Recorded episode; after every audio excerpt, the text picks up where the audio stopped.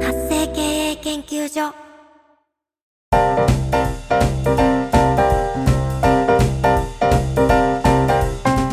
ライン公式アカウントの活用で人生が変わる LINE 公式アカウントマスターパッション島田です。本日はゲストをお招きしてお話を伺ってまいります。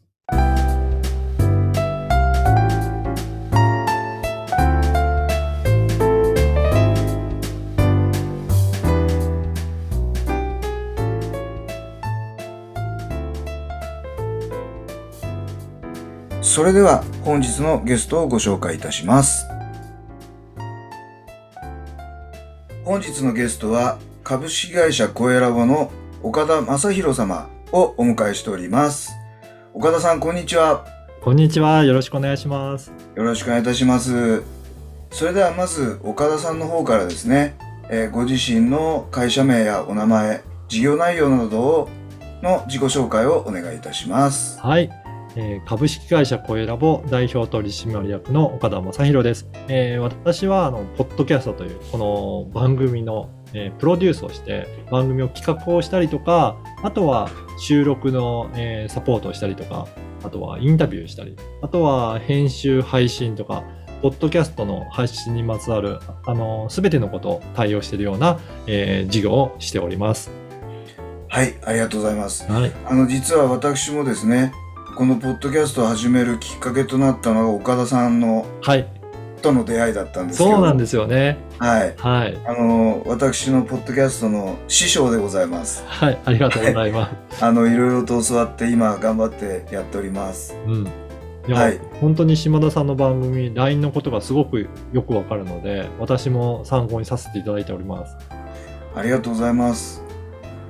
あのどうですかね？岡田さんはいつぐらいからこのポッドキャストのお仕事をされてるんですか？そうですね、今7年ぐらい前に、えーポッドキャストの仕事を始めたんですけど、最初は、あの、ポッドキャストやりたいっていう方がいらっしゃって、それを、あのーシステム側のサポートをするところから始まったので、もともとシステムエンジニアだったので、そういったシステムのところをサポートすることから始まりました。でなるほどやってみね。ると結構面白くて、あと、やっぱり音声で発信したいという方もすごくたくさんいらっしゃるんだなというのを実感できたので、それでこれを事業化しようと思ってやったところがきっかけですね。なるほど。あの最近でこそその音楽っていうかはいこの声のね、はいあ。の配信っていうのがこうだんだん増えてきましたけども、7年前ってそれこそ日本ではなんか音の配信ってどうなのっていう時代だったと思うんです。はい。そうですね。あの私自身はですね、このポッドキャストのサービスは2003年とか2004年ぐらいからあったので、実はそういった頃から、あの、リスナーとしては結構聞いてたんですね。なので、私自身はその通勤とかの隙間時間になんかできることないかなと思って、音声でいろいろ勉強してたってのがあって、馴染みがあったんですけど、なかなかその頃って、えーその iPod だったりとか、そういった、あのー端末をパソコンに同期して聞くので、ちょっとめんどくさいかったんですね、聞くためには。うん。それが iPhone とかスマートフォンが出てくるようになってから、すごくつあの使いやすくなって、だんだんと広まってきたなという印象です。なるほど。はい。あの、岡田さんの会社名は声ラボさんなんですけども、はい。もうこの会社を作った時からこのポッドキャストっていうかこれでやろうって決めたんですよね。そうなんですよ。まさに声を使ったビジネスをして、やっぱり声を聞くとその方の思いとかも分かりやすいですし、あの、どういった人なのかってその人の雰囲気も伝わるので、やっぱり声ってすごくいいなと思って、声ラボという会社名にして、この音声メディアを使った事業をしようと思ってましなるほど。た。はい。いや、私本当に興味があって、本当に7年前って多分誰もやってない時代だったと思うんですよ。はい。そんな中で、これで会社を作ってやっていこうっていう思いって、すごいなと思ったんですけど、ありがとうございます。正直言ってその当時って賞賛ってありましたか？でも、実はあんまり世の中的には、あの、もしかしてあんまり知られてなかったかもしれないんですけど、やってる人はそれなりにいたんですね。で、そこかへらえ、あの、収益も得たりとか、ビジネスモデルとしても、まあ、活用されている人が、あの、だんだん出始めてた頃の時期だったので、まさにその頃から始めてる方は、今ではすごく人気番組になってたりとかしますので、やっぱり、えっ、と、だんだんそのぐらいの時期から、あの、流行り始めたんじゃないかなと思ってます。なるほど。あの、聞くところによるとアメリカではね、すごいことになってるっていうことなんですけども、はい。あの、その辺の事情、そして日本が今後どうなっていくのかっていうことを、もしよかったら教えていただければありがたいです。はい。あの、まさに本当にいろいろな、あの、ところでも噂がどんどん増えていって、ポッドキャストとか音声メディアを活用している人が増えているんですが、あの、海外でもそうですし、えー昨年は Amazon もポッドキャストを始めるようになって、Amazon うん Music 内でも聞けるようになりましたし、もうすぐ Facebook でもポッドキャストに対応するというようなニュースも流れてきていますので、そうなんですね。なので、あの本当にいろいろな大手の会社さんが、これからどんどん音声メディアをもっと活用していこうという流れは進んでるなというのは実感します。なので、今後、えーやっぱり音声で発信していきたいっていう方、あとは聞くのも映像じゃなくて音声だけの方が、本当に、えー他のことをやりながらでも聞けるし、えー何か、えー作業しながらでも聞けるということで、なんかもうちょっと気軽に活用する人が増えてくるんじゃないかなというふうに思っております。なるほど。うんあの、ぜひあの、リスナーの皆さんもですね、えこれからこの音声配信メディアってものすごく熱いものだと思うので、はい。あの、興味がある人はですね、ぜひ岡田さんの方にお問い合わせをいただきたいと思います。はい、お願いします。あの、概要欄にですね、岡田さんの、えー LINE 公式アカウントの URL と、ホームページですかね。はい。あの、こちらを貼らせていただきますので、えーぜひご参考にしていただければと思います。はい。はい。ではですね、今度あの、岡田さん、うんまあ、LINE 公式アカウントをすでに活用されていますけれども、はい。まあ、あの、今どういうふうに活用されているのか、うんそして今後どういうふうにしていきたいのか、はい。っていうのをもしよろしければお聞かせいただければありがたいです。はい。えーっと、LINE 公式アカウントとポッドキャストの相性って私もすごくいいなというふうに考えてるんですね。で、ポッドキャストでは何があの得意な部分かっていうと、音声を聞いてその人の人柄だったりとか考え方が伝えるのはすごく得意なんですが、ただメッセージのやり取りっていうのはすごく苦手な、えーメディアなんですね。うんえーコメントは書けるんですけど、レビューみたいな感じで書けて、ただメッセージのやり取りができないので、じゃあどうやってリスナーの方とコミュニケーションを取るかっていったときに、やっぱり LINE 公式アカウントに登録していただいて、そこでお問い合わせをいただいたりとか、こちらから細かい情報発信をするっていうことで、やっぱり連携させていくことが大切だなと思っていて、私もいろんな SNS 使ってるんですけど、すべてはやっぱり LINE 公式アカウントに登録してもらうっていうところに全部集約しようと思ってます。で、そこから、はい。そこからやっぱりメッセージをやり取りしながら、えー弊社のシス、あのーサービスをより知っていただいて、そこから、ポッドキャストのサービスをえー活用するための情報を提供するという、なんかそんな流れを作るために、ポッドキャストと LINE 公式アカウントは連動させたいなというふうに考えておりまはい、ありがとうございます。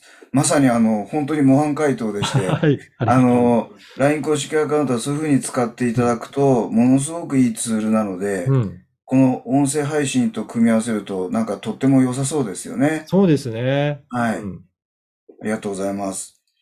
では、今度は最後にですね、はい。えー、まあ、こちら、LINE 公式アカウントで人生が変わるという番組なので、あの、岡田さんがこう、日々、LINE 公式アカウントと接している中で、はい。何かこう、これ聞いてみたいなっていう質問があれば、はい。あの、あの、受けたいと思いますけど、いかがでしょうか？ありがとうございます。あの、まさに今も LINE 公式アカウントをいろいろリニューアル中で試行錯誤して作り変えてるところだったんですね。で、はい。えー一番今ちょっと考えて悩んでるところが、リッチメニューが、まあそこが最初に、あの、皆さんに目に触れる場所だと思うんですが、これどういうふうに組み立てていこうかなっていうふうなところを考えてたところなので、ぜひなんかそのヒントになるようなことがあれば教えていただきたいなと思うんですが。ありがとうございます。あの、今岡田さんからありました通り、リッチメニューという下に開くメニュー画面、はい。えーこちらが LINE 公式アカウントの大きな特徴の一つですよね。うん。で、えっ、と、こちらですね、最大で6分割までできるんですけども、はい。じゃあどのような配置にしたらいいかっていう質問はよくいただきます。そうなんですね。はい。で、結論から申し上げますと、まあ、いわゆるカスタマージャーニーを考えて、おお客様がどういう思考、行動をとっていくかっていうことにこう乗っ取って配置をしていくことをお勧めします。そうなんです。これ、どういう配置になるんですか、はい。例えば、まず最初にですね、やっぱり今の時代は何を買うかではなくて、誰から買うかって大事だと思うんですね。はい。なので、左上にまず自己紹介ですとか、うん。本社の事業内容とか、うん。そういったもの、まあ、ご自身の思いはいと。かですね、えービジョン、ミッションなんかをこう、う見ていただくといいのかなと。うん。で、その後にですね、真ん中のひ、えーえー上段の真ん中にですね、えー岡田さんでしたら、ポッドキャストについて、うん。まだポッドキャストって知らない方もいらっしゃるので、えーどんなことができるのか、みたいなことを書いたらいいのかなと思います。はい。そして今度その隣の右下ですね。で、あー、失礼、右上ですね。はい。右上に関しては、えーじゃあ、ポッドキャストでどんな配信ができるのか、うん。みたいな、そういう具体的な、あーお客様が知りたいようなことですね。はい。こういったものを配置していただくといいと思います。うん。うん。そして今度左下です。えーここはですね、じゃあそのポッドキャストを、おーあ、えっ、と、実際ですね、どんな番組があるのか、はい。えー岡田さんの番組がどんな番組があるのかですね、えーこれをご紹介するという、まあ、メニュー。うん。うん。そして今度、下の真ん中です。うん。あじゃあ実際にポッドキャストを配信している、うー私を含めたユーザーの声ですね。はい。お客様の声、ポッドキャスト使ったらこんなにいいことありました。うんみたいなものがあるといいと思うんですね。はい。そして最後右下ですね。ここはお申し込み、あるいはお問い合わせ。こんな風な配置にするとよろしいかと思います。あ、ありがとうございます。ちょっと今のすごく参考になったので、ぜひこの、えー配置を参考にしながら作り変えていきたいと思います。ありがとうございます。で、実はこの、なぜこの配置にするかという理由なんですけども、はい。あの、人は Z 型にものを見ると言われています。うん。うん。ですから左から右に移って、で、また今度下の段の左から右に移る。うん。こういう配置にすると最も効果が高いと言われていますので、ぜひ、えーそのようにやってみていただければと思います。はい。はい。ありがとうございました。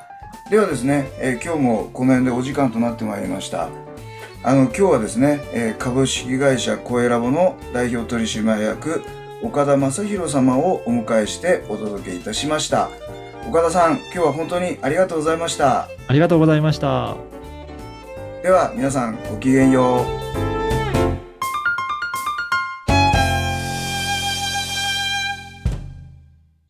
日は白熊税理士事務所白熊和之税理士のご提供でお送りいたしました。